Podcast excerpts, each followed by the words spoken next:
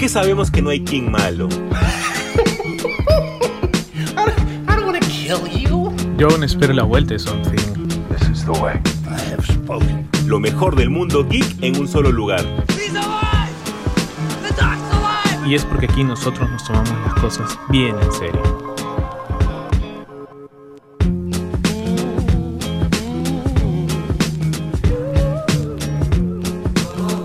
Tal gente? ¿Cómo están? Bienvenidos a un nuevo episodio de Super God Podcast, el podcast definitivo de temática geek y el podcast que ama a David Lloyd y a B de Vendetta. Hemos tenido una semana bastante buena, bastante buena para la movida comiquera en el Perú, sobre todo para los que nos escuchan de otro país, pero para poder ampliar las noticias que vamos a tocar el día de hoy, necesito a mi causa, mi brother, mi yunta, el señor José Carlos Benavides. José Carlos, ¿cómo estás?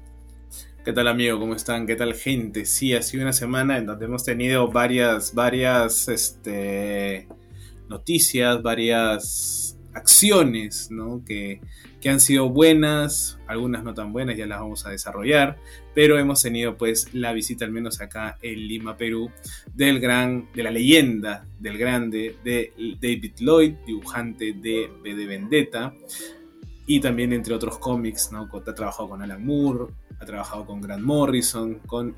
Y la verdad que, bueno, para ir adelantando un poco, o sea, es, es increíble, yo todavía no me lo creo que hayamos estado el viernes, bueno, yo el viernes, Jesús el viernes, sábado y domingo, creo que ha estado los tres días en, el evento. viernes y domingo nomás, viernes y domingo. y ha estado en el, en el, evento junto con el gran David Lloyd.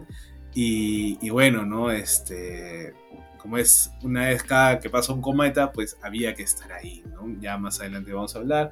Eh, lo, que nos, lo que nos hizo, lo que nos regaló, los momentos, las conversas, ¿no? No más adelante, ahorita mismo arrancamos. Ah, ahorita ya, vámonos con todo. Bueno, llegamos al, primer día de... Yo no iba a ir, yo, tengo que ser sincero, yo iba a ir, pensé ir el sábado o el domingo. Pero justo durante el día, pues la gente empezó a mandar este eh, informes de que estaba vacío, de que no había mucha gente, de que todavía se podía alcanzar a, que te haga un sketch. Recuerdan que la semana pasada hablábamos del sketch de que iban a estar 40 soles, más o menos. Bueno, ya, llegamos. Se tenía que pagar, obviamente, pues, ¿no?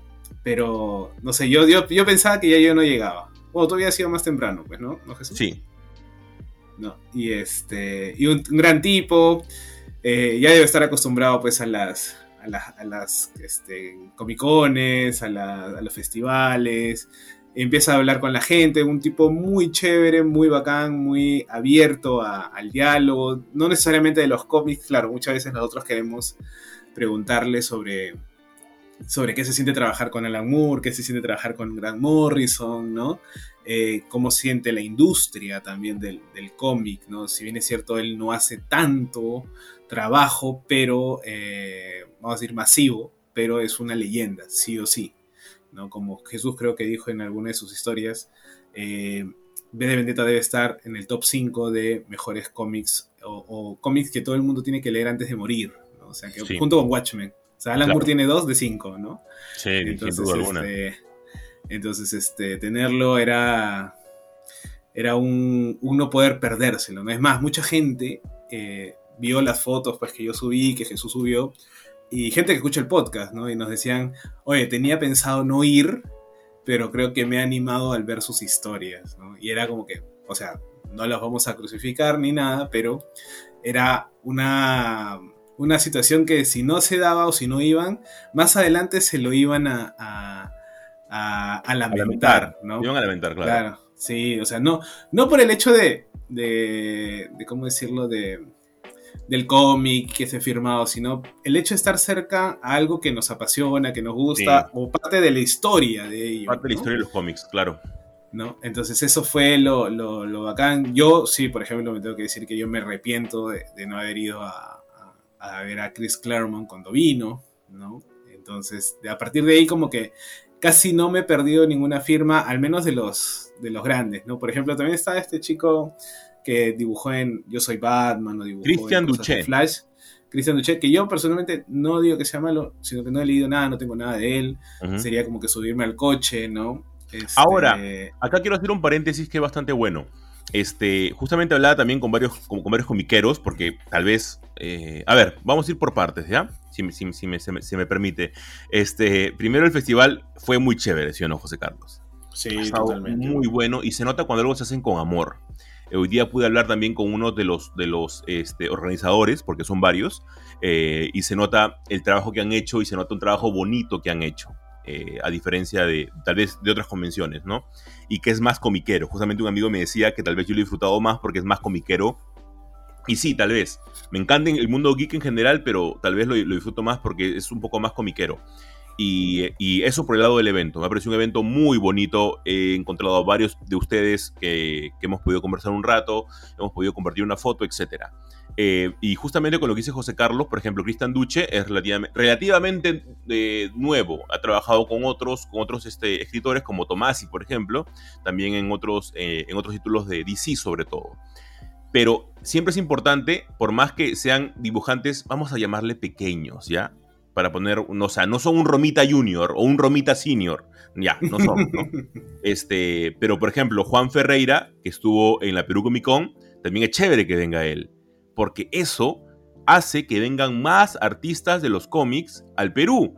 Porque sin llegar muy lejos, gracias a ellos tenemos ahora a un David Lloyd que puede venir a Perú.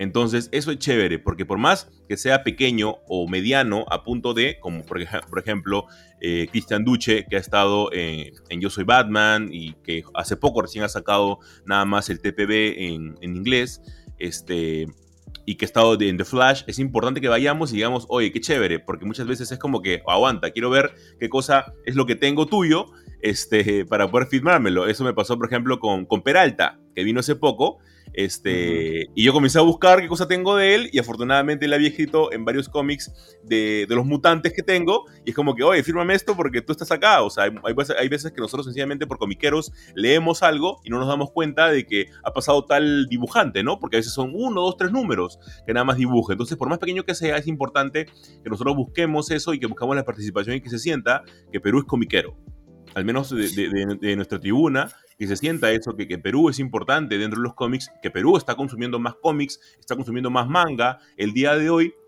justamente en la conferencia que dio David Lloyd en el auditorio, hablaba de eso, de las nuevas cosas que se están haciendo en el mercado de los cómics, de las cosas que se están haciendo para hablar todo en cómics en general. También mencionó los mangas, lo cual nada más demuestra el nivel de cultura que tiene ese tipo de persona al, al poder englobar todo, cómic, manga, novela gráfica, en un solo saco, porque así es, todo es cómic todo es, ese tipo de narrativa. Por más que muchas personas quieran diferenciarlo, todo es un cómic. Entonces, eh, eso es importante que nos demos a notar como, como cultura. De mi punto de vista, la pasé muy bien el día del viernes, como José Carlos decía.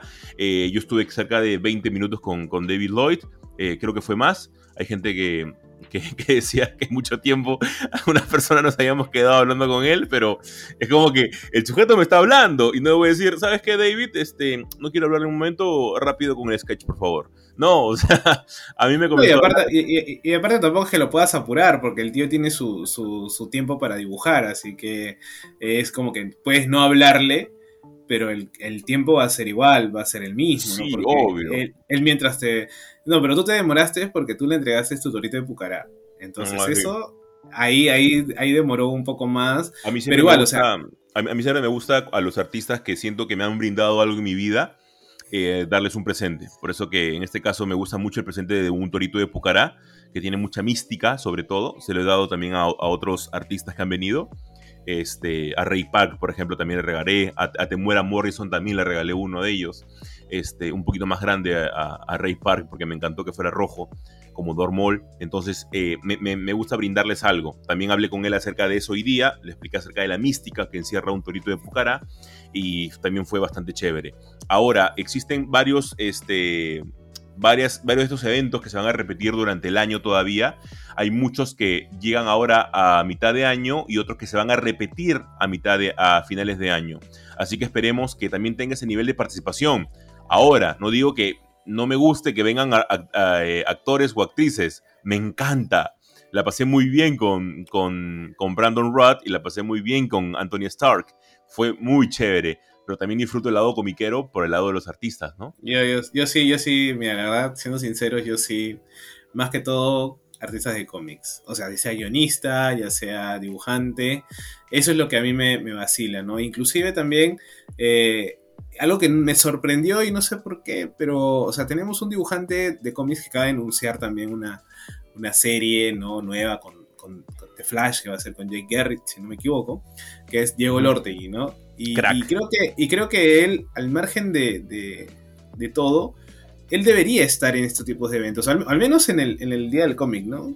Sí. Eh, darle, porque, o sea, es, a ver, si Argentina tiene muchos, muchos dibujantes que te pueden dibujar una página, dos páginas, un número de repente, porque claro, tienen artistas como Rizo, como Villarrubia, que fueron antes de ellos, y ahora le están dando como una especie de, vamos a decir, posta, ¿no? Inclusive el mismo Peralta, ¿no? Y acá, acá a duras penas tenemos, pues creo que hemos tenido a Olorti y creo que Morocho, Luis Morocho, este, dibujó unas páginas para en el DC Pride, creo, ¿no? Eh, y de comunidades. Claro, claro, el, de comunidades y DC Pride, creo, ¿no? O, una de esas dos. Pero, o sea, tenemos esa, esos, ¿cómo decirlo? Esa escala, claro, obviamente menor, porque nosotros no tenemos una tradición como era Justo la vez pasada realizaba un, un, video ensayo y hablaban de la, la gran tradición de, de, Argentina en el mundo del cómic y a comparación de Colombia, que ellos eran, el video era de Colombia, ¿no? que tenían como que ciertos chispazos y en el Perú también, o sea, en el Perú no tenemos una edad de oro, vamos a decirlo así, ¿no? Tenemos algunos que han dibujado, pues creo que nuestra máxima leyenda es este, Juan Acevedo, pues, ¿no? Eh, el del Cuy, ¿no? Pero de ahí no tenemos más. Tenemos sí artistas de cómic de autor. claro. Eh, este, autopublicados. Claro, autopublicados y también cómics más independientes, ¿no? Pero no tenemos esta llegada a, lo mainstream, vamos a decirlo así, ¿no? Por, todavía. Por ejemplo, que una convención traiga a Jeff Jones? Uf, sería, O sea, en realidad yo no sé cómo han llegado, cómo han hecho para traer a, David Lloyd, la verdad, ¿ah? Pero, pero qué bacán que lo hayan hecho. Y claro, si ha podido venir Lloyd y se ha llevado una buena impresión, porque lo importante es eso, que lleven una buena impresión, porque si no, de ahí no. Porque a ver, los, los organizadores van a decir, no hemos tenido a Lloyd, hemos tenido, o sea, Peralta, hemos tenido así. Y obviamente esto, por ejemplo, no sé, pues un Jeff Jones le pregunta a David Lloyd, oye, ¿qué tal es Perú? Es decir, puta, nada, en Perú no hay, no hay gente, no, va, ¿no? Entonces obviamente lo va a desanimar. En cambio, si va y dice, oye, no, sí, Perú, la gente respondió, fueron, eh, son muy amables, te dan regalitos, te comparten los esto, o te hacen buenas preguntas, también no le vas a preguntar, pues, si te gusta el ceviche como cierto presentador en algún evento.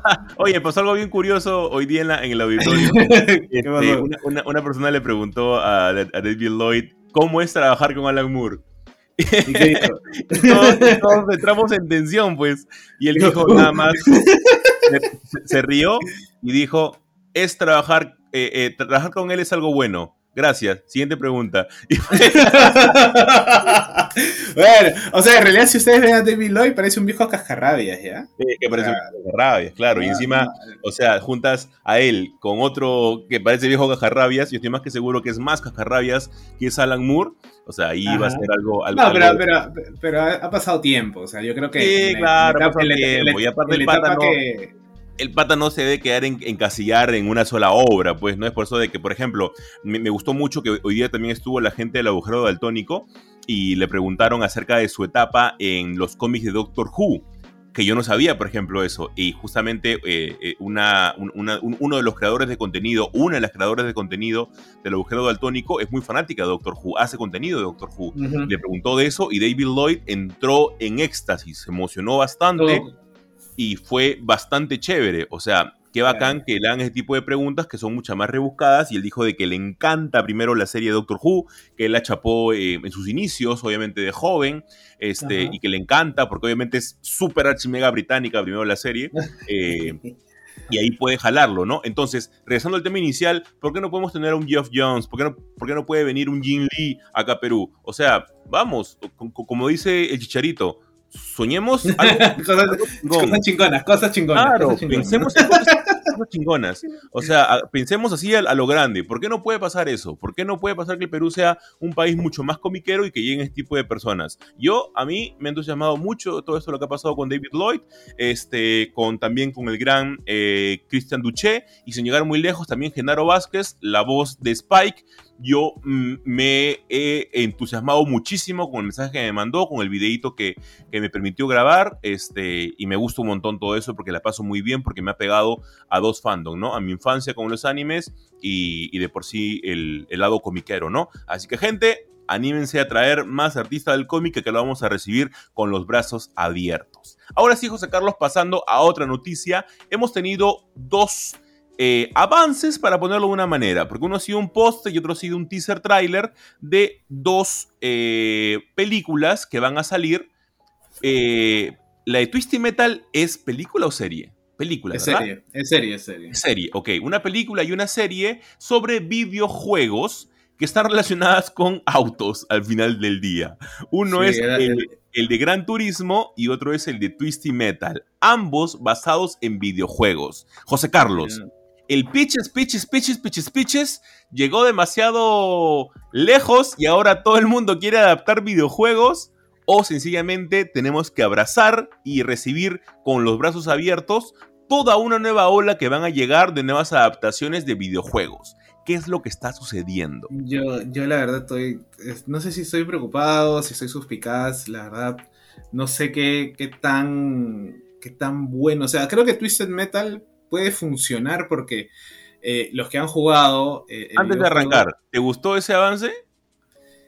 El Twisted Metal, más o menos porque, o sea, no te cuenta mucho de lo que va, pero al menos te da esta, esta idea de, de cómo, de cómo van a plantear, porque a ver, el videojuego, a ver, tampoco es que Twisted Metal tenga una gran historia. En un lore O sea, alucinante, No, claro. o sea, no, es súper, súper, no es básico tampoco. O sea, mira, entre los dos, yo digo, Gran Turismo tiene un lore muy básico, o sea, literalmente es un juego de carreras, ¿no? O sea, ¿qué historia le puedes inventar ahí, ¿no? En cambio, Twisted Metal sí tiene una especie de, de, de, guion muy rudimentario, muy rústico, pero que creo que con la serie sí te deja, al menos el vistazo, te deja dónde la van a ubicar.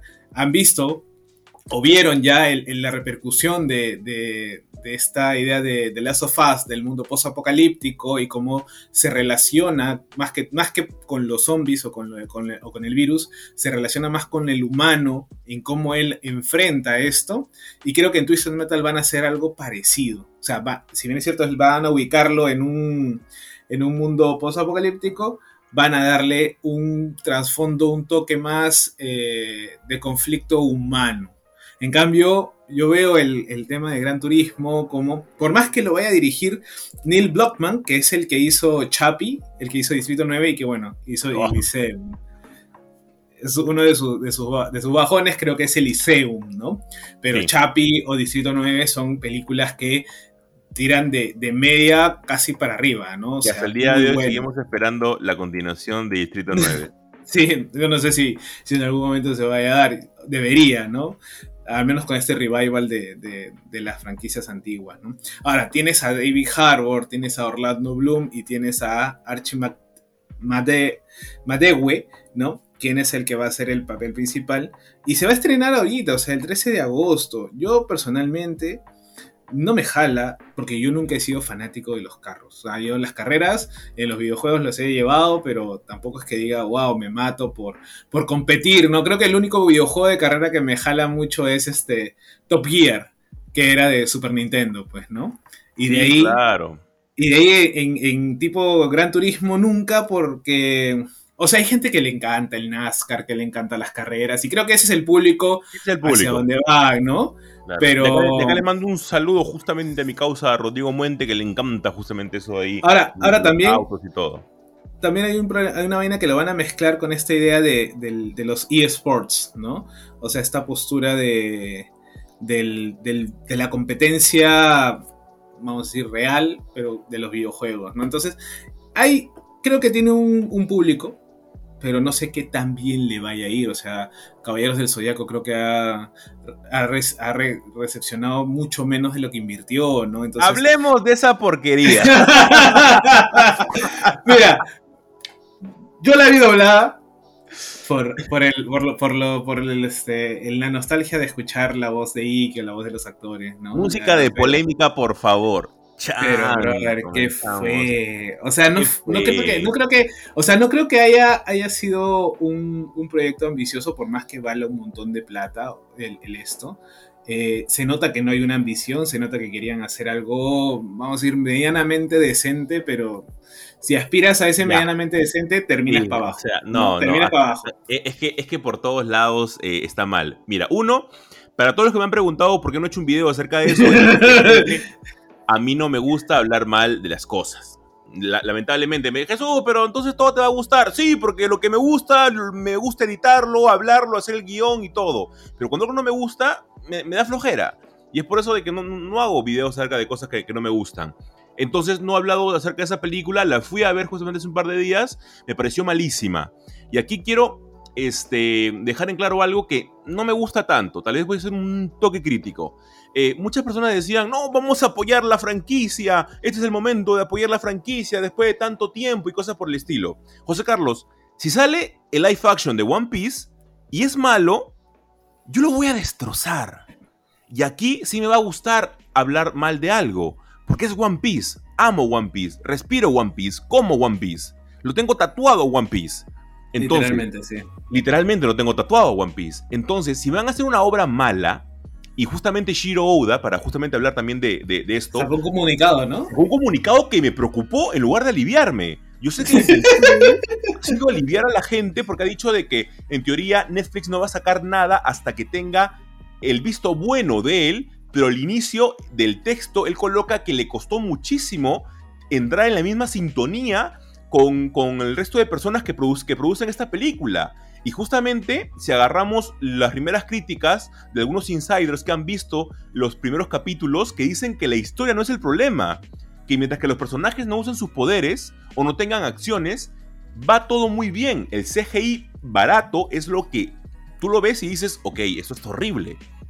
Entonces, si pasa eso con One Piece, yo voy a decir, esta vaina es una porquería. Esto no es One Piece. Yo no pienso este, eh, apoyar esto que han hecho. Entonces no sé por qué algunos fans de Saint Seiya dicen, vamos a apoyar la franquicia por más que sea mala. No, loco, pide más, pide más calidad. Pide realmente lo que, lo que mereces como fan. Si te están dando esto, y esto no es un punto subjetivo, no es algo que diga, no, esto me ha gustado, es excelente. No, la película tiene cinco minutos buenos, y son los iniciales. Luego de esto, la película es muy, muy mala, ni pies ni cabeza, ni nada de esencia de lo que realmente caracteriza este Saint Seiya. Entonces, no vayamos por ese lado de tratar de recibir algo únicamente porque somos fans. No, tengamos altos estándares. A ver, tratemos de, de respetar el fandom y de no recibir eso. Sin llegar muy lejos, también lo hizo Cowboy Vivo el fandom no recibió tampoco de buena manera eso. E, y el debate de Cowboy Vivo ya vimos 50 mil veces. Claro, claro. O sea, pero ahí, yo creo que, yo creo que, mira, por ejemplo, eh, en, en Cowboy Bebop siento que la reescritura o la reestructuración del, del, proyecto de la franquicia estuvo eh, de mediano padecente, ¿ya? Creo que, claro, o sea, no le gustó a mucha gente, cambiaron algunas cosas, pero creo que no estuvo puta, pésimo, ¿no? Yo creo que vivo es la forma más no el contenido. Eh, sí, quizás si le hubieras mezclado, le hubieras puesto un poquito más de, de, fuerza al guion, bacán, ¿no? Un poco más de oscuridad, no tengas esos planos este, chuecos que tuvieron durante toda la serie, esos este, contrapicados que no son nada del anime, al contrario, el anime sí, claro. Te quedas un ratazo viendo a Spike fumando su cigarrito porque sencillamente ha sido un día extremadamente largo. Dame planos mucho más abiertos, dame eso. Eso es Cabo Vivo. Tienes ahí la materia prima, no tienes que inventar nada. Entonces, tal vez eso es lo que, lo que falla un poco. Pero regresando a Saint Seiya, no tiene absolutamente nada de lo que es la franquicia. Si me cambian de nombres a los personajes, es otra historia. Y sí, está al nivel de Dragon Ball Evolution. Ya lo dije. Ya lo dije. ya, lo, dijiste, No, sí, sí, la verdad que, que, fue. Fue una vez. Ahora, apoyar la franquicia, yo creo que yo la entiendo en el sentido de, bueno, vamos a ver y, y ya, ¿no? O sea, dale plata, ¿no? Pero no, no vas a justificar o no vas a defenderlo lo injustificable, ¿no? Que creo, al menos yo lo veo por ahí, ¿no? O sea, a diferencia, por ejemplo, con Mario, ¿no? Mario no fue una película que intentó algo, o sea, no intentó ser trascendente, intentó ser divertida, intentó entretener, lo logró. Mira la cantidad de plata que ha hecho, ¿no? O sea, eh, creo que, ahora, yo creo que Dragon Ball Evolution ha escuchado mucho peor, ¿eh? No sé, Mm. nada, nada, mira, Dragon Ball Evolution está al nivel de Super Mario Bros. de los 90, para mí. Mm, no sé, ah, Y, pucha, y- y Caballeros no está tan. Pero tal vez es mi nostalgia hablando, la verdad. Sí, eh, sí, eh, es más que No. probable que sea tu nostalgia Eh, hablando. sí, sí, sí. Yo, yo- yo la pasé muy mal en el cine con, con, con Saint Seiya. Como te digo, arranca muy bien la película.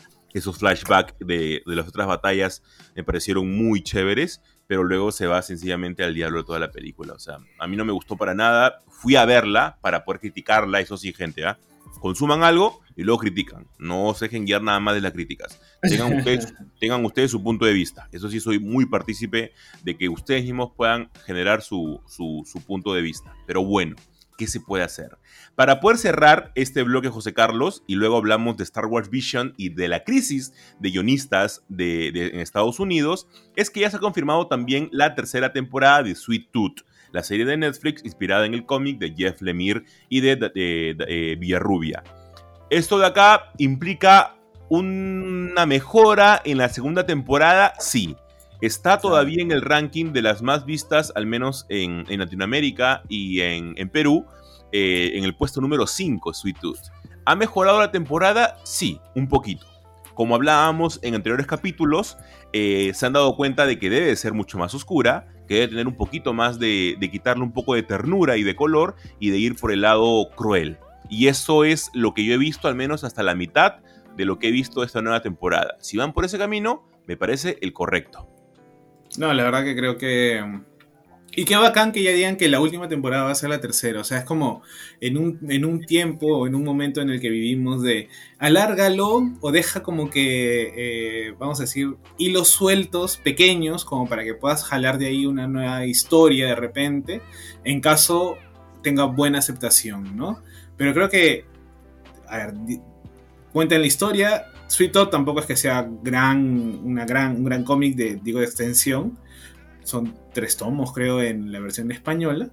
eh, o dos. Este, te cuentan una historia de principio a fin. Listo, se acabó. Lo mismo en la serie.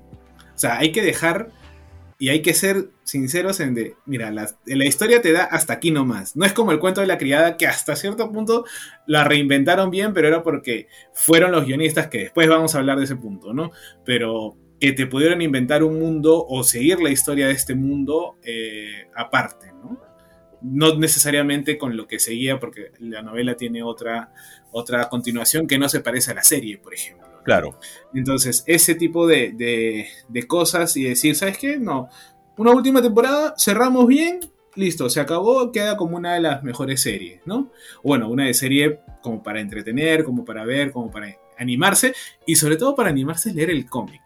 Y creo que Sweet Tooth es un cómic que mucha gente no lee, o que no tiene el...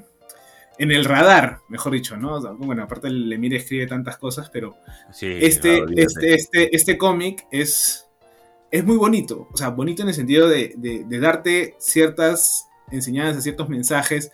Y aparte que es un, un mundo muy chévere también representado. Y el dibujo que se manda es un deleite. Literalmente para mí es un deleite, ¿no? Sí, es, es un comixazo. eh, deben de, sin duda, de leerlo si tienen la oportunidad, porque no pierden absolutamente nada. El final también es hermoso, full lágrimas, así que no se lo pierdan. Y con eso, gente, cerramos el primer bloque de Super God Podcast para arrancar con el segundo bloque en la que vamos a hablar de Star Wars Vision, tranquilos, sin spoiler, y también de la crisis de los guionistas en Estados Unidos. Así que quédense con nosotros.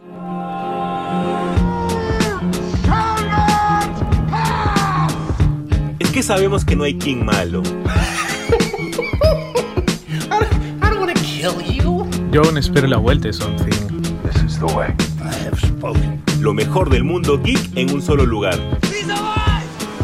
The doc's alive! Y es porque aquí nosotros nos tomamos las cosas bien en serio.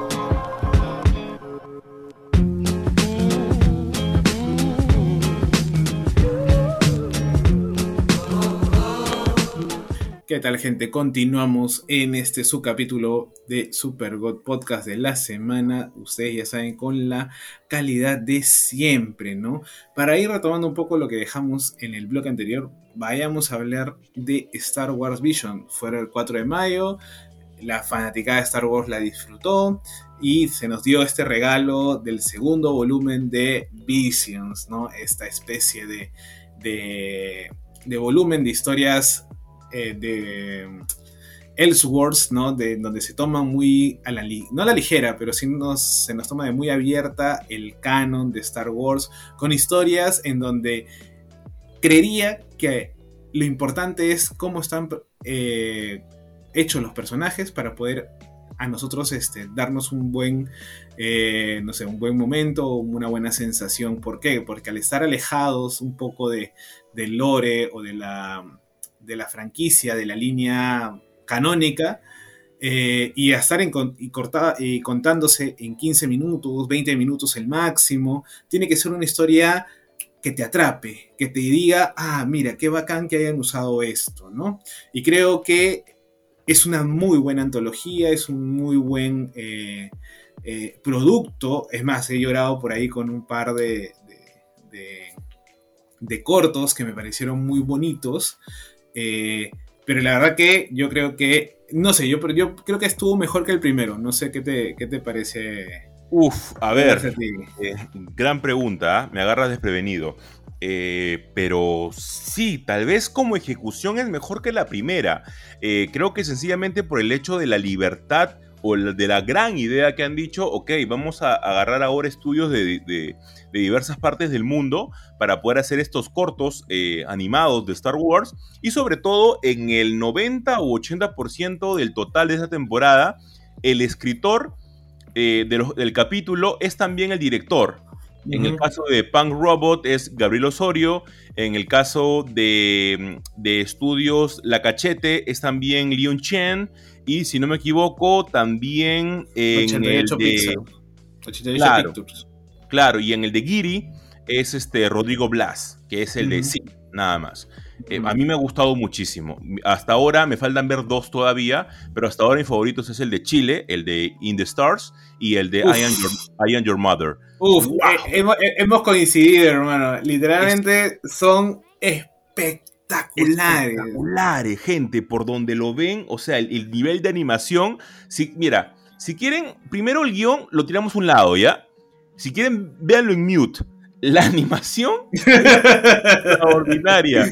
Es un placer al ojo la animación. O sea, a, ese nivel llego. Eh, saben que nosotros somos muy fanáticos de la animación acá, nos encanta y me pareció alucinante la animación. Ahora, traemos nuevamente el guion. Gran historia muy, muy bonita. In the Star de Gabriel Osorio de Chile y I Am Your Mother de Armand, que es la historia de, Magdalena Osizanka y de que se basa en Holy Wash and de Barunka Oshinegisi. Eh, me encantó. Me pareció bravazo. Todavía faltan ver dos más, que es Ausont y The Pit, que son justamente ah, de... Claro, las dos últimas todavía faltan ver, eh, pero igual, estoy muy contento. Eh, José Carlos, no sé tú, pero me gusta mucho el hecho de que combinen las culturas de ciertos países para poder mezclarlos con el lore de Star Wars. Eso a mí me parece como que lo mejor. Sí, creo que, creo que eso es lo que le da el, gusto, porque, a ver, Young Mother es una historia simple, no es un. Es la historia simple la de. Y digo porque son las que a mí más me han gustado. Por ahí, en, tercer lugar, dejo de. Este de viaje al, al, oscuro, al a la oscuridad del corazón, creo que le dicen, que es este Journey to the Dark eh, Head. Eh, y después por ahí el de Spy Dancer. Sid me gustó también, no, no tanto, pero la que sí como que no me, terminó de, cuajar fue la de eh, Secret Rich, creo que es la de Paul Young, que es la de Cartoon Salon. pero miren, si tú ves I'm Your Mother, o sea, es la historia simple la de adolescente que se avergüenza. Y, pero la animación, el giro, las voces, los efectos que hay en las caras al momento de hacer los diálogos, es todo ese, esa mezcla de lenguajes que termina por, por coronar una, una, muy buena historia. Eh, igual, por ejemplo, en el, en el, otro, el de mm, In the Stars, de... Esa es la chilena, creo, ¿no? o, o- bueno, no me acuerdo si Punk Robot es, Sí, es, es el Es estudio chilena, chileno. es chilena, chilena, sí. ¿no? Entonces, este, igual la mística que le manda, porque es y, y- y- la forma, porque a ver, en, en esa idea, y yo siempre voy a defender el, y es más, se me ocurrió una idea, después ya se lo contaré a la- a la gente, eh, hay mucha narrativa ecológica también en Star Wars. Creo que es una parte, creo que es una parte que no, no se ha terminado, ni siquiera empezado, diría, de explorar. De Mandalorian lo intentó, lo sigue haciendo, y creo que con este corto de In the Stars eh, también sigue esta línea que, que funciona muy bien porque, a ver, estabas hablando del imperio, ¿no? Entonces, el imperio necesita recursos y los recursos vienen de los planetas. Entonces, innegablemente hay una idea de extractivismo, de acabar planetas. O sea, si recuerdan eh, Star Wars, si no me equivoco, las, la 9, es donde van a un planeta donde hay pura chatarra. Sin ¿no? llegar muy lejos, el cómic de Mace Windu lo trata muy bien. También, ¿no? Entonces hay esa, esas ideas de los planetas que solamente es de chatarra, de basura, o los planetas secos, ¿no?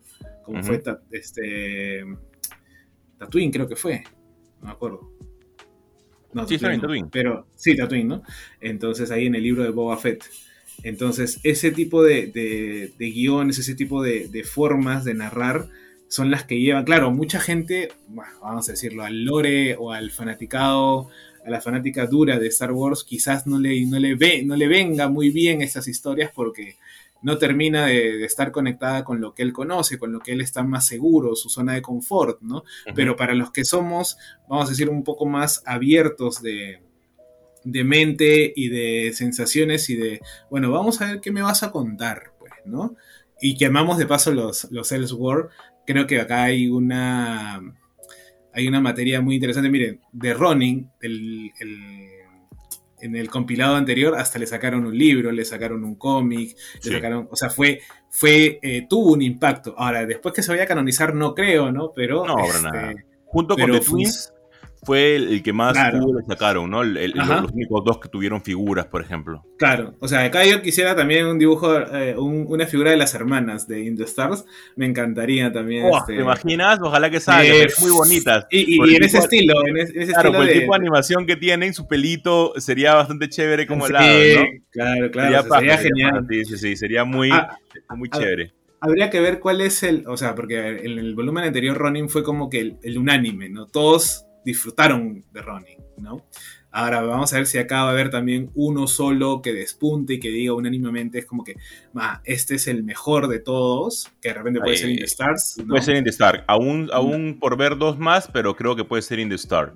Eh, a, a mí me gustó un montón. Oye, lo que quería generar como duda es que, pucha, tal vez, no sé, ¿no? Tal vez con ojos un poquito de envidia, un estudio peruano, ¿no? Para la próxima, que el- el- la próxima temporada que podamos tener. Hay estudios peruanos acá de animación, ¿ah? Sin Sí, llegar, sí, muy, claro. sin llegar muy lejos, hace poco el estudio de un amigo, no recuerdo ahorita su nombre del estudio, eh, hizo unos cortos de presentación para Ant-Man Quantumania y para Guardians of the Galaxy. Este, así que puede ser, o sea, ellos han trabajado con Marvel directamente, así que puede ser que también este, pueda haber un estudio que se pueda interesar y que ojalá que por ese lado de, Una, historia de, eh, ¿no? Claro, sería muy Es- interesante ver tal vez con el lado de la cultura peruana un capítulo de, de Star Wars Visions, así, ¿no? O sea, yo siempre jalando mi país, pues, ¿no? me No, encantaría, obviamente, no. me No, encantaría ver eso. Es que, es que, es que hay, hay, hay, ¿cómo se dice? Hay talento. O sea, lo que pasa es que eh, creo Hay yo que nos falta apoyo. No, no, es que también nos falta porque nos copiamos mucho de otros lados.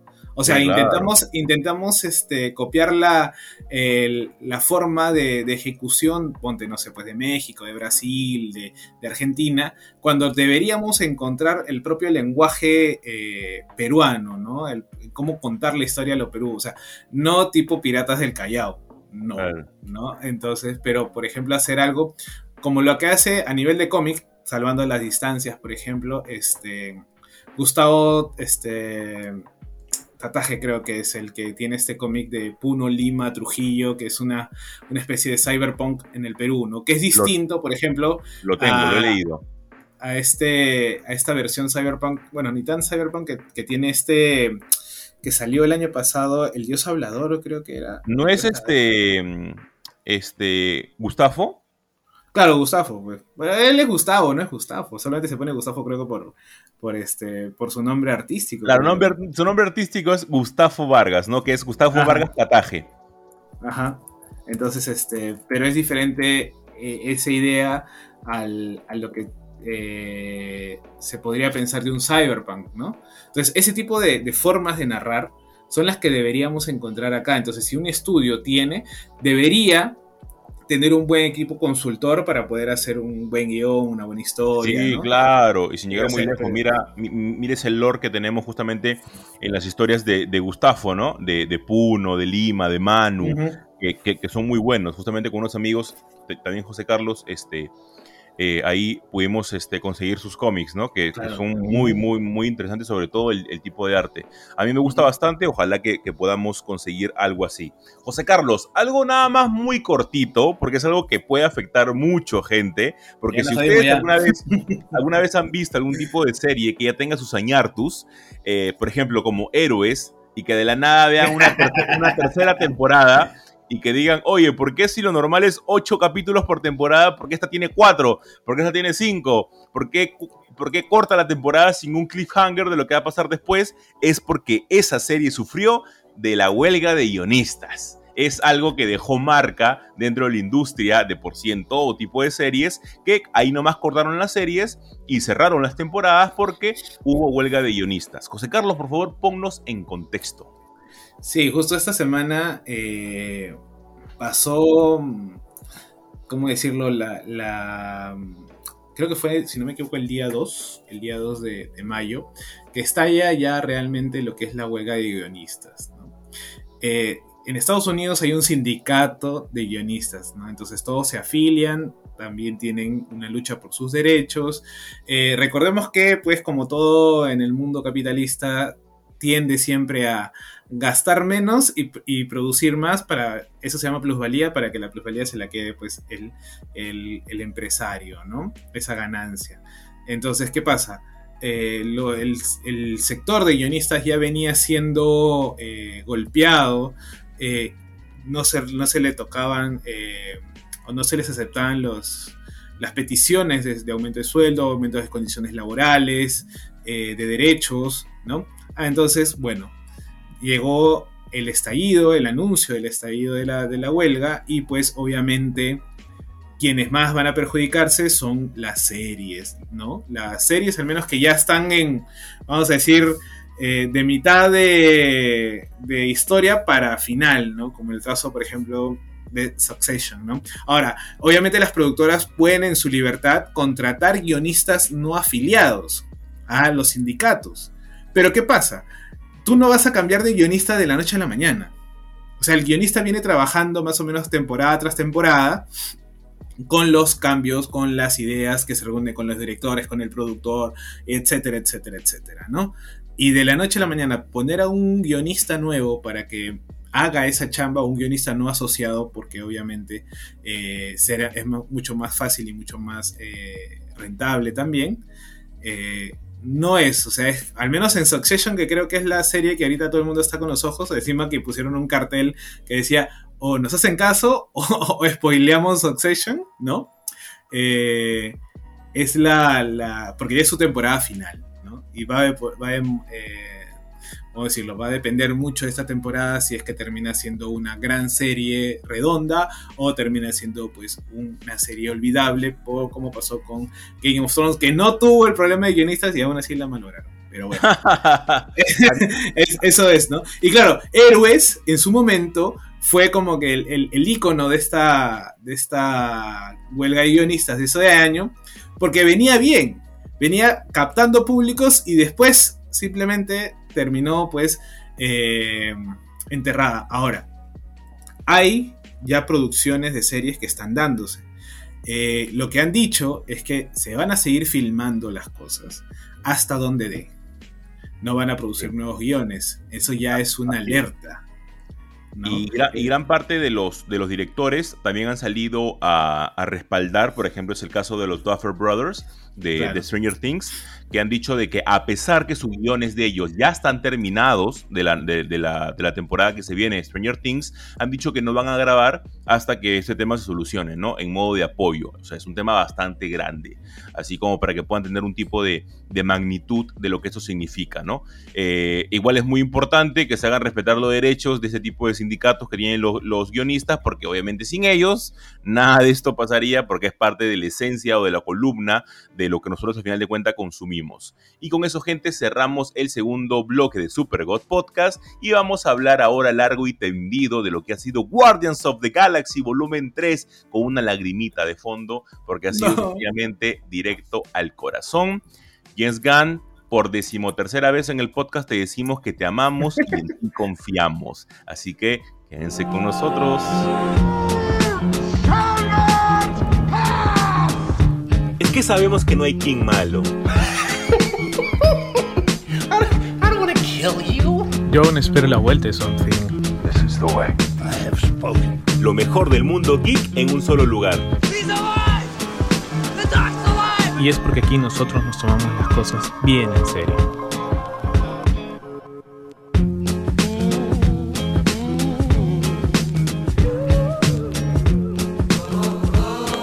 ¿Qué tal gente? ¿Cómo están? Bienvenidos al tercer y último bloque de Super God Podcast en la que vamos a hablar largo y tendido de Guardians of the Galaxy Volumen 3 y con spoilers. Así que si no has visto la película, te invito a saltarte ya hasta el final del podcast porque vamos a hablar ya, Ya, con Ya, todo. ya quítalo nomás, ya quítalo. Ya, ya, ya, nada más acá le al final, ya. No has visto todavía la película. Y si no, mira la película y luego regresas a este punto del podcast. Porque luego nos acusan de spoileros, José Carlos, cuando nosotros siempre decimos en qué momento va a haber spoiler. Está mal, está mal, nos, nos acusan. Eh, y justamente, gente, ya vimos Guardians of the Galaxy esta semana. Ha sido una película bastante, bastante buena. Por el lado en la que todo el mundo decía que alguien moría, no, no se cumple lo que, lo, lo que alguien muere. No muere Rocket ni nada por el estilo. Pero a pesar de eso, resulta ser una película muy, pero muy sentimental. Se nota, al menos de mi, de mi punto de, la- de vista, José Carlos, eh, que cuando una persona tiene una sola visión y, y es, él es el que comanda todo el barco, como es el caso de James Gunn, te lleva a algo bastante bueno. La primera película trata acerca de, de mommy issues, por ponerlo de una manera. La- trata acerca de daddy issues. Y la tercera trata acerca de la persona en sí, del sufrimiento de cada uno, de lo que ha pasado cada uno y de lo que es cada uno. Incluso si en ese viaje contamos el especial de Navidad de Guardians of the Galaxy, también es una introspección hacia el pasado de Peter Quill y de cómo él ha vivido todo esto. Es por eso de que está tan bien contada la historia de, de- de esta película que a mí me parece bravaza. Yo le pongo un 9 de 10. Lo único malo de la película me pareció Adam Warlock de manera extraña. El tratamiento que le dieron me pareció muy pobre. Este, y cada vez que pasaba eso, yo volteaba a la persona con que fui al cine y le decía, me nerfearon a Adam, me nerfearon. sí, puta. Imagínate cómo estaba yo. Sí, me, me imagino, me imagino. A cada rato este, mencionaba eso. eh, justamente después de haber visto la película y he podido tener otros, otros subtextos, como es el hecho de que la primera palabra de Rocket sea hurts o duele. Yo dije, ¿verdad? Fue su primera palabra. Y que diga duele es como que, ¡oh! Directo al corazón. Eh, el hecho que haya aparecido el aprendiz de Doctor Strange de otras tierras abriendo portales para los, este, los Savagers. Eh, me parece alucinante esto. Eh, varios easter eggs que te mete ahí este James Gunn y que de por sí te cuenta un cierre bastante bueno para cada uno de los guardianes. Porque cada uno se va con un, objetivo distinto, ¿no? Bien sea Mantis, bien sea Nebula eh, y los nuevos guardianes queda también bastante bien. En un ratito vamos a hablar eh, de las escenas post créditos, pero al menos ese es mi punto de vista, Joseca. Sí, yo creo que, a ver. Si bien es cierto, Marvel ya venía, pues, como, no, de capa caída, pero sí venía de forma muy irregular, ¿no? En tema de producciones, te dejaba muchos. Como que mm, se pudo hacer más, no, no algo que, vamos a decir, despunte, ¿no? Quizás, como ya lo hemos hablado y lo hemos comentado muchas veces en el podcast también, en el sentido de la sobresaturación que tenemos de producciones. ¿no? Creo que eso ha jugado mucho en contra, sobre todo también por este, estos intentos de eh, reescribir o eh, reenfocar a los superhéroes, ¿no? De una forma no tan plana de golpes y demás, sino también darle un, trasfondo, unas motivaciones eh, más allá, ¿no? Ya sea el caso de Miss Marvel, el caso de She-Hulk, ¿no? que mucha gente no les gustó, que la despreciaron literalmente. Es más, hasta cierto punto, si Guardianes de la Galaxia no termina ubicándose o, recuperando la taquilla esperada va a ser mucho consecuencia de esto, ¿no? de este camino que hemos tenido, en donde ha sido pues de altas, como yo no tan altas, pero muchas de bajas para medio, ¿no? Pero creo que al margen de todo esto, eh, lo que nos ha dado James Gunn es algo que hace tiempo no había, al menos no en el cine comercial, en el cine de, de de entretenimiento, ¿no? De poder jugar a niveles narrativos muy interesantes, sobre todo con tantos personajes, porque son como seis, ¿no? En donde tienes que darle cierre a sus arcos de tres películas, o sea, de dos películas anteriores, esta, y por ahí, pues, eh, lo que se vio en, los crossovers, ¿no? O sea, y creo que el que más me gusta a mí es el de Nebula. Creo que Nebula termina con un cierre de personaje bastante bueno a nivel, así como Thor, por ejemplo, dijimos, ¿no? En, en, Endgame, cómo venía esta idea de, la decadencia por la depresión, ¿no? Y después este, vamos a decir, revival o semi-revival del personaje, que todo el mundo decía, no, pero Thor es un imbécil, es un bruto, y termina siendo pues una especie de, de redención para él mismo, ¿no? Acá también creo que, que eso, o sea, me gustó mucho cómo es una bestia James Gunn para escribir un, guion. O sea, bestia en el sentido de que es alucinante lo que puede hacer con, palabras, ¿no? Ya obviamente también los, actores le ponen su, gusto porque también saben que es su última película. Claro. Saben que ya es aquí donde se acaba todo, donde tenemos que dar el último esfuerzo y, y despedirnos y dar lo mejor de lo mejor, ¿no? Eh, Creo que no tiene tantas bajas, o sea, a nivel de, narrativa, creo que, combina muy bien muchas cosas, combina muy bien muchos aspectos, ya sea la música, la fotografía, los colores, el ritmo narrativo. O sea, aparte que tienes al alto evolucionador, ¿cómo se llama el actor? Chuck, Chuck Woody y Wuji, eh, que también hace un gran papel, como tú dices, nerfearon a Warlock y la verdad que, bueno, era, era un capricho además tenerlo, ¿no? Este... En, el momento, en el momento poco adecuado, ¿no? Sí, o sea, era, era, o sea, ya era, era como que, oye, te lo estamos pidiendo desde, Guardianes 2, ¿no? Y, ni siquiera lo usaste para Endgame, ni, ni, ni, para, ni para Infinity War, entonces es como, claro, te emociona tenerlo ahora, eh, pero no fue lo que uno esperaba. Ahora, si bien es cierto es que si teníamos un muy buen Adam Warlock, también la cosa se desvirtuó un poco porque ya era un personaje nuevo en una primera película eh, que terminaba, quizás hubiera terminado por, por desviar la mirada, ¿no? Cuando tenías que centrar todo en los guardianes, ¿no? Entonces por ahí, bueno, puede ser que diga, bueno, si en un momento más adelante lo quieren volver a usar, bueno, bacán, ¿no? Pero pero no, ya creería que nadie más que James Gunn puede hacer eso. O sea, de plano. Ya nadie haga, nadie haga el Guardianes, porque no se va a poder hacer. No, olvídate. O sea, han, dejado el grupo de Guardianes, tal vez hilando con escena post créditos con Phyla Bell, que en los cómics es la hija del Capitán Marvel, y es muy importante porque ella forma parte de la alineación titular de los Vengadores, de, los Vengadores que hablo, de Guardians of the Galaxy del 2008, que es como que lo que arranca todo esto. Este, y al final de cuentas también lo deja Star Lord en la Tierra, por lo cual va a ser muy importante para lo que se viene en Secret Wars. Eh, entonces, me emociona mucho José Carlos porque ya más o menos cruzando la, a la barrera del frente y cerrando ya el podcast, eh, lo que puede hacer James Gunn con Superman Legacy, porque es muy sentimental la película, él ha dicho de que la película encima la ha cerrado en una fecha especial por el fallecimiento de un familiar que él tuvo, creo que su padre, si no me equivoco este, en esa fecha en la que él terminó el guion y que piensa más o menos estrenar la película. Eh, pienso que va a ser algo muy chévere con Superman. ¿Te imaginas este tratamiento que tenemos con James Gunn y y, es- Superman. y es que sí, es que, y es que es difícil eh, escribir una buena película de, de Superman. O sea, Claro. el personaje es un personaje difícil, no es como Batman, que bueno, eh, Todd Phillips, Todd Phillips es, ¿no? Sí, O hizo- sí, no, que hizo de Batman Todd Phillips, este pudo hacer una reescritura. Ah, no, no, no. Vamos a decir- eh, eh, no. eh, Todd Phillips es el de, el de ¿no? Joker.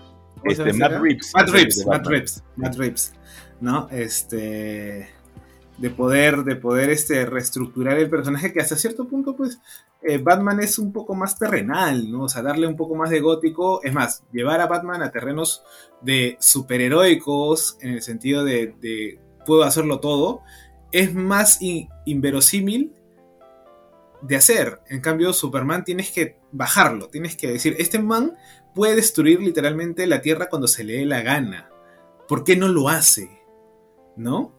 Porque es bueno, es como Goku, ¿no? Es bueno porque, en fin, tiene que ser bueno, ¿no? Entonces, escri- escribir este una, una buena historia de Superman es difícil.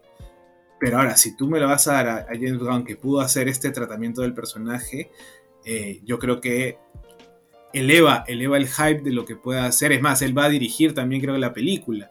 Entonces, brother, literalmente, si no hay un hype en esa película del 100%, es que no hemos, o es que la gente no ha entendido el cine de Sí. James Gunn. Ahora, yo creo que dentro de la escena superheroica mainstream, la escena del cine de entretenimiento, James Gunn va a ser una leyenda. Sí, O sea- y encima el, el sujeto como que sabe muy bien, porque es lo que hablamos al inicio del podcast, es un consumidor de cómics Exacto. bastante acérrimo, sabe por dónde ir. Yo quiero- yo quiero que- Sí, yo dime. quiero saber qué, yo quiero saber qué, qué cómics de Superman va a usar.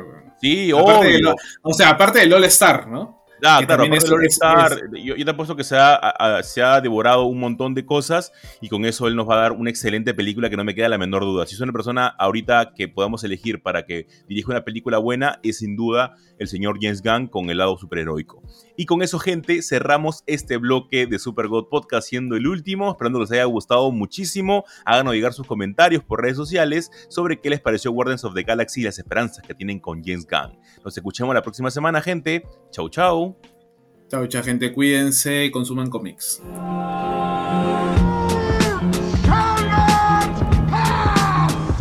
Es que sabemos que no hay King malo. Aún espero la vuelta de Something. This is the way. I have spoken. Lo mejor del mundo geek en un solo lugar. Y es porque aquí nosotros nos tomamos las cosas bien en serio.